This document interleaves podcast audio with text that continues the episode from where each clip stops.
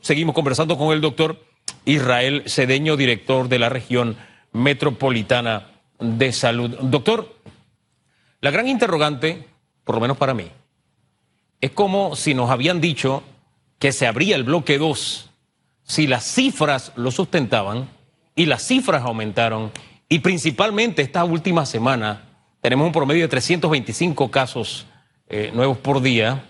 Este, ¿Cómo es que se decidió abrir el bloque 2? ¿Representa algún riesgo? ¿Hubo presión? ¿Qué fue lo que pasó, doctor? ¿Qué fue lo que primó aquí?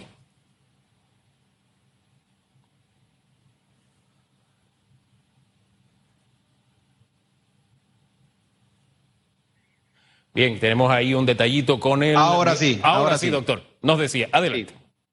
Decía que eh, cuando empezamos a hablar de la estrategia de abrir los bloques, mencionamos que cada 15 días íbamos a hacer las evaluaciones de cuál había sido el impacto de esa apertura, porque aquí todo lo que estamos buscando es lograr ese balance del sistema económico y el sistema salud, sin afectar a la población, por supuesto, pero tenemos que tener un balance, tenemos que poner todo en, eh, equilibrio.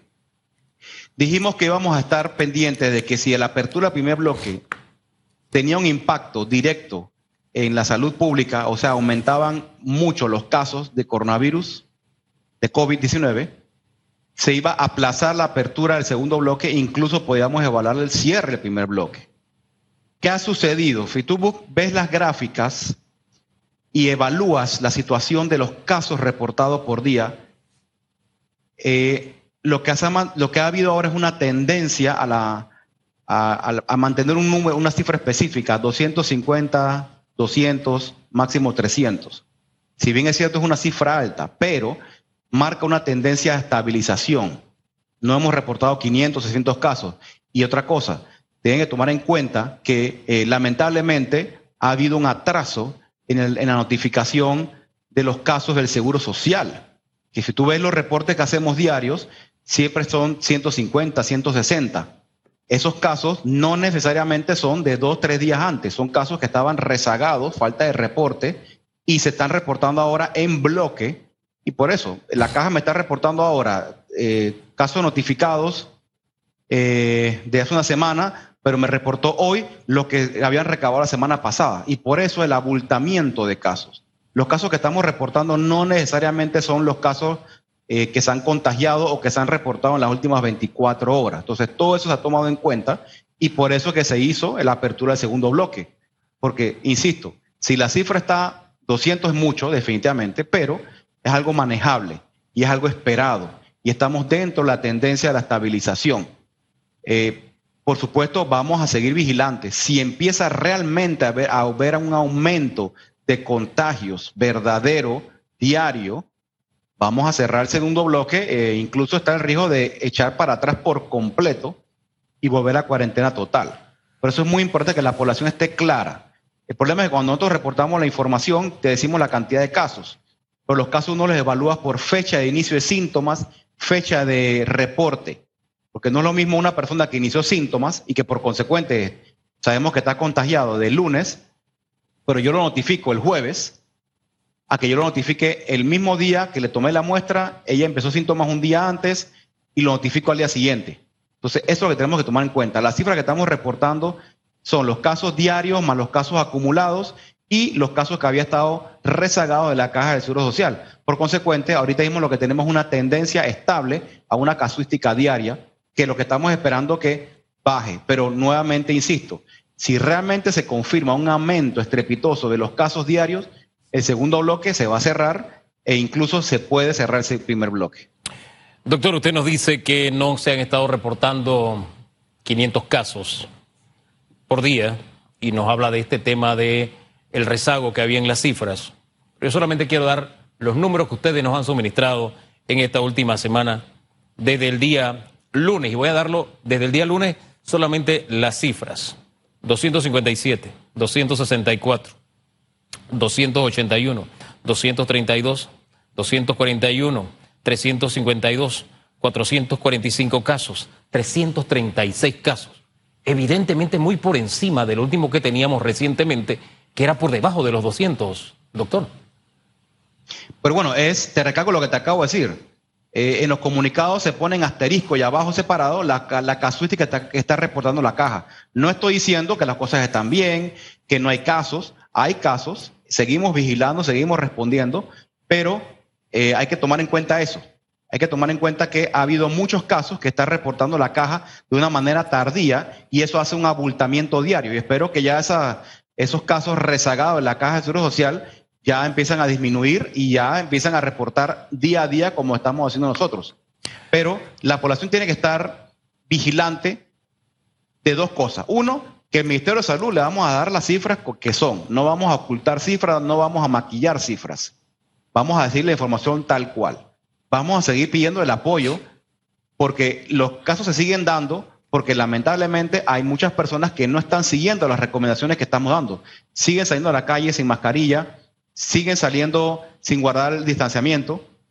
Yo le dije al inicio de la entrevista, eh, por ejemplo, el día de hoy, de una manera muy positiva, vi mucha gente, casi todo el mundo en la terminal con mascarilla, pero eso fue en la terminal, eso fue camino a la terminal. Tenemos lugares en que en algunas eh, regiones que encontramos que la gente está en la calle, siguen haciendo fiestas, siguen rompiendo la cuarentena.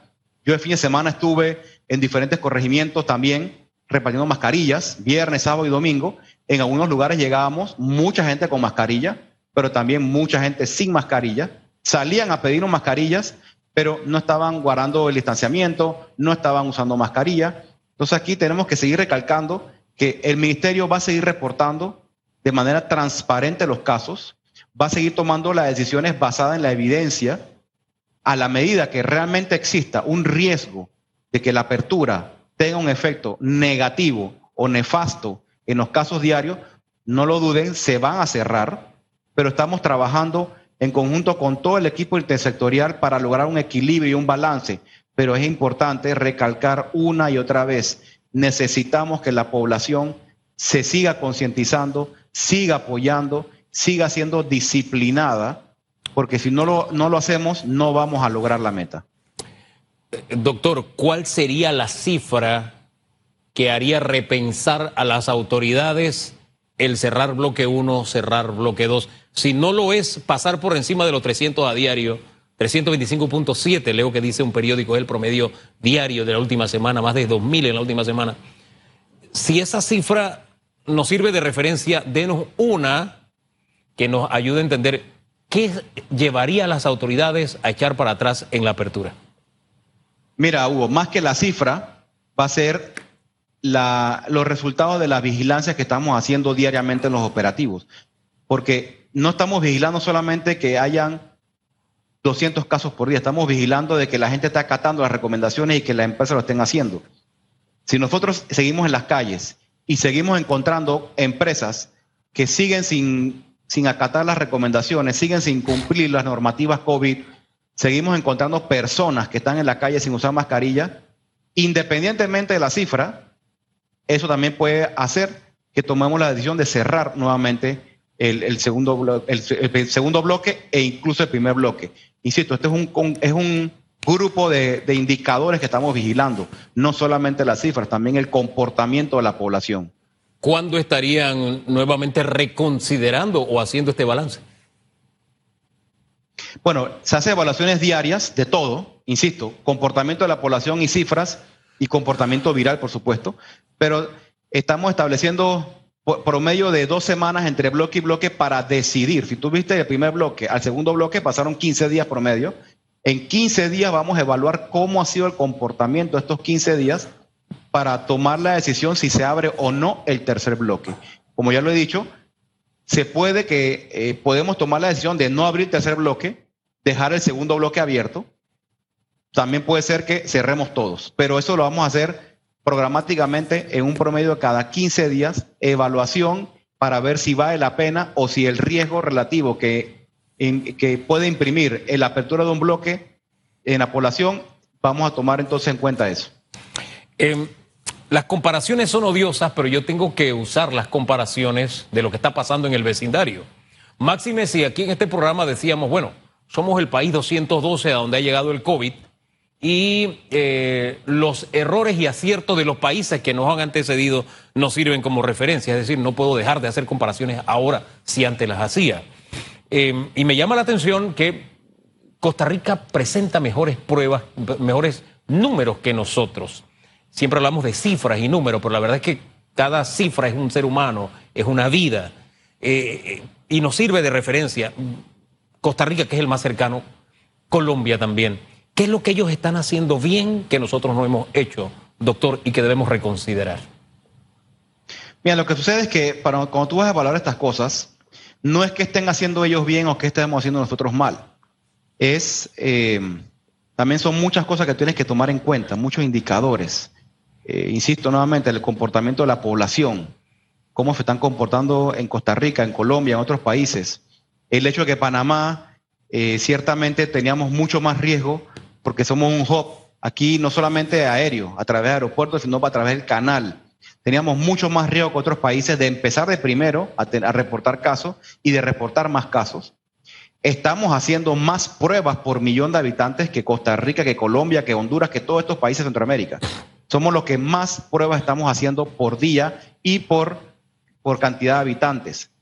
El virus, eh, ya el Instituto Conmemorativo Gorgas hizo su mapeo genético y logró demostrar que el virus que tenemos aquí tiene, fue una cepa de, del Oriente, incluso de Estados Unidos, pero que además incluso tuvo un ligero cambio, una ligera mutación.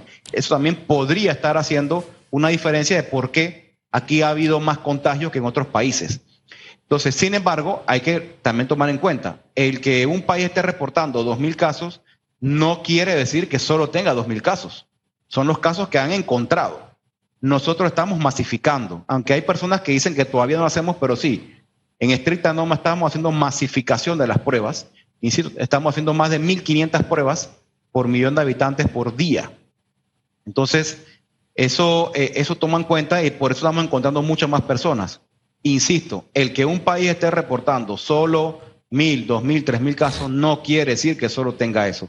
Sí. Nosotros estamos siendo muy transparentes con la población y todos los casos reportamos. No estoy diciendo que otros países no sean transparentes, sino que en Panamá estamos masificando las pruebas, estamos buscando activamente, estamos tomándole pruebas a todo el mundo que se pueda. Incluso ya abrimos el compás, solamente habría, hablábamos antes de personas sintomáticas, ahora tomamos al sintomático de sus contactos estrechos, porque tampoco podemos salir a tomar eh, prueba a lo loco, eso tampoco es recomendable claro. y no es epidemiológicamente viable. Pero si tomamos prueba a toda persona que tiene es contacto estrecho de un conocido confirmado, se le toma prueba. Hemos encontrado mucho asintomático y por eso que cada vez hacemos más pruebas. Pero eso son, todas son las aristas que tú tienes que tomar en cuenta en el por qué Panamá tenemos más casos que en otros países. Mantenemos una tasa de letalidad del virus muy similar a la internacional, de hecho, debajo de la internacional. Eh, y eso hace ver que lo que estamos haciendo lo estamos haciendo bien. Estamos encontrando a las personas, lo estamos aislando, lo estamos tratando. Estuvimos mucho tiempo con personas, con menos personas en las unidades de cuidados intensivos. Eso puede que eleve un poquito más, pero ya eso lo han dicho los, los especialistas en infectología, de tanto el equipo asesor de la ministra como infectólogos independientes, que la probabilidad de un rebrote es muy alta y ciertamente es así, pero ahí la clave es, y la pregunta es no cuándo va a haber o si va a haber rebrote, es si la población está lista para responder como debe ser, porque insisto, esto es un trabajo colaborativo, población y Estado. Doctor, de, todos los argumentos que me ha dado, que yo tengo que respetarlo todos, primero porque viene de un profesional de la medicina y forma parte de ese CRU, de ese grupo que toma las decisiones en conjunto, que recibe ilustración de diferentes profesionales. De todos los argumentos que me ha dado, hay uno que a mí en lo personal siempre, siempre me servía al momento de ilustrar, y es en Panamá tenemos más pruebas que en Costa Rica, y disculpe que la comparación siga con ellos. Eh, y decía, nosotros tenemos, incluso llegamos a momentos que teníamos hasta cuatro veces más pruebas que Costa Rica, y mi argumento era ese, tenemos más pruebas, vamos a encontrar más casos. Puede que ellos no reporten los casos porque no los encuentran, porque no hacen pruebas. Era algo así, era mi forma sencilla de explicar lo técnico que usted dice. Pero ahora hay otros elementos que yo tengo que poner sobre la mesa. Ya no es solamente el número de pruebas, ya no es solamente que reporten menos número de casos, menos número de muerte, menor letalidad, sino que en cuanto a la reapertura, nosotros estamos en el bloque 2, ya ellos están en el bloque 3. Ellos actualmente han habilitado ya para los fines de semana funcionamiento de restaurantes, de cafeterías, de gimnasios, de piscinas públicas. O sea, van más adelantados que nosotros. Es decir, si el resultado que nosotros veíamos era producto de menos pruebas, etcétera, etcétera, no estarían tan adelantados abriendo la reactivación económica. Doctor, ahí siento una especie de incongruencia. Oriénteme, por favor. Mira, ahí la realidad es que ciertamente estén haciendo lo que estén haciendo o esté sucediendo lo que esté sucediendo. En Costa Rica, bueno, ellos no han tenido tantos casos como nosotros y eso le ha, ha abierto las puertas a ellos a buscar ese equilibrio que yo he mencionado ya reiteradamente, ese balance entre sistema económico y sistema sanitario. Eh, ellos han podido abrir, abrir los bloques más rápidamente, ya incluso también los cines y todo lo demás. Claro, todo eso lleva un riesgo. Ellos lo están haciendo basado en la evidencia de su casuística. Ellos están tomando todas las medidas necesarias para esa apertura de esos bloques y, para evitar a su vez la, eh, un, posible rebrote o un rebrote con un impacto amplio o de magnitud muy grande. Acá en Panamá vamos a seguir haciendo exactamente lo que estamos haciendo, las evaluaciones de nuestro impacto local, eh, porque insisto, son muchas aristas que tienes que evaluar en el comportamiento de una epidemia en un país versus otro país, incluso en el comportamiento de una epidemia dentro de un país. En la región metropolitana, por razones obvias, es donde más casos están porque tenemos la densidad poblacional más alta. Pero Chiriquí hay menos casos, en Coclé, etcétera. Entonces, la epidemia se comporta diferente, no solamente de diferentes países, sino dentro de un mismo local, de un mismo país, perdón, se puede comportar diferente, porque las personas en, la, en Los Santos, en Herrera, eh, el comportamiento poblacional es diferente al de la capital. Son muchas cosas que tienes que evaluar al momento de sacar conclusiones de qué está sucediendo. Ciertamente vamos a seguir evaluando para poder lograr ese balance social, porque necesitamos reactivar la economía, porque si el sistema económico colapsa, el sistema de salud pública también puede colapsar. No, no, y, y los estudios nos lo dicen a nivel mundial. Aquí entramos en una discusión de qué fue primero, si el huevo o la gallina.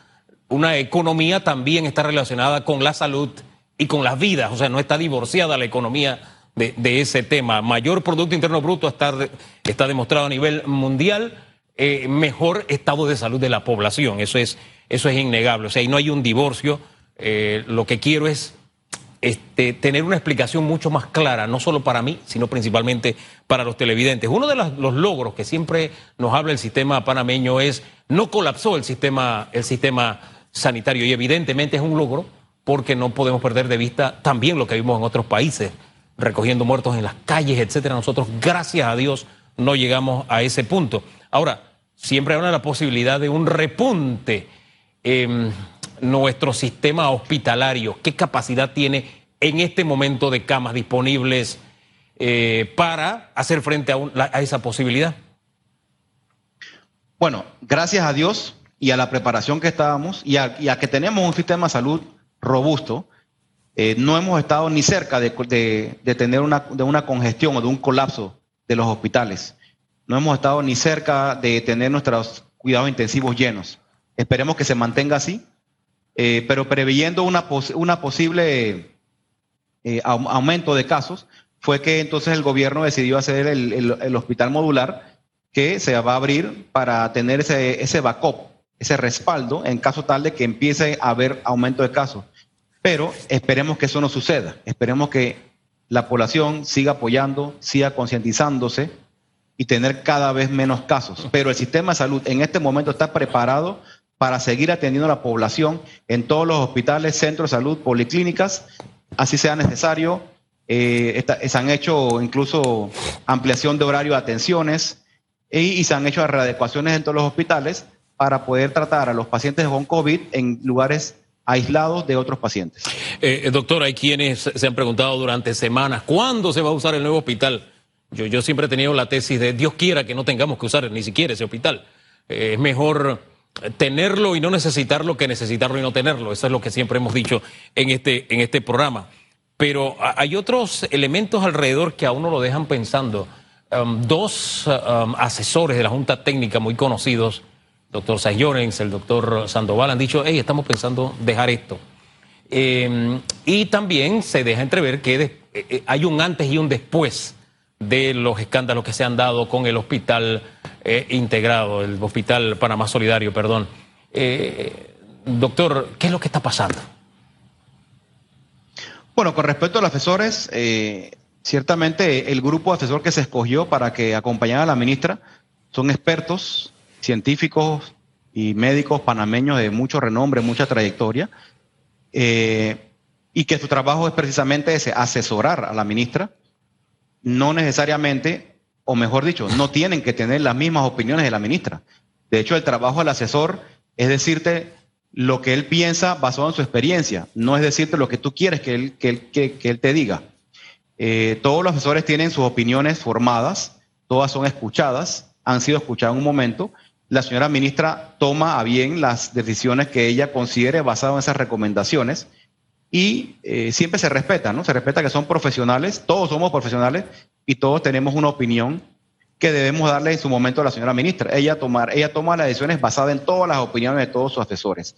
En cuanto al hospital, em, esperemos que ahora lo, más pronto posible, que ya se termine de, adecuar, ya se hizo los nombramientos del administrador del hospital, los de contratación de personal, porque eh, eso lo acaba de demorar también un poquito. El contratación de personal que hay que hacerlo de una manera eh, segura para evitar em, malas interpretaciones, que se están nombrando X o Y personas, estamos haciendo la escogencia adecuada de qué personal va ahí y qué personal es necesario, porque no se va a contratar por contratar, se va a contratar el personal justo necesario para, para que ese hospital sea viable, factible y que además tenga eh, ayude en la respuesta.